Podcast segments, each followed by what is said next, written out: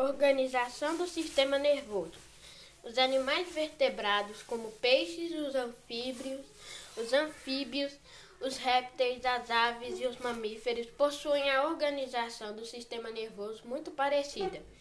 Nesses seres vivos, o sistema nervoso é, é dividido em duas partes.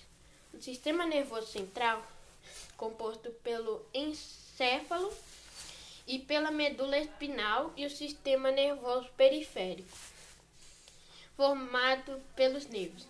Os estímulos do próprio corpo e do ambiente são percebidos e então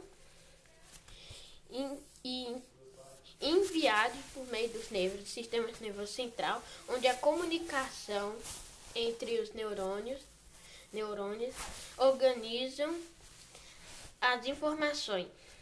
Essas informações geram as glândulas, que é para que realizem uma ação, como, como um movimento, por exemplo. A descrição da organização do sistema nervoso nos vertebrados será feita com base no ser humano. Assim, vamos conhecer um pouco mais o sistema nervoso dos seres humanos, as estruturas básicas que constituem nervos crânicos e nervos espinais faz o sistema nervoso periférico. E o encéfalo e a medula espinal faz o sistema nervoso central.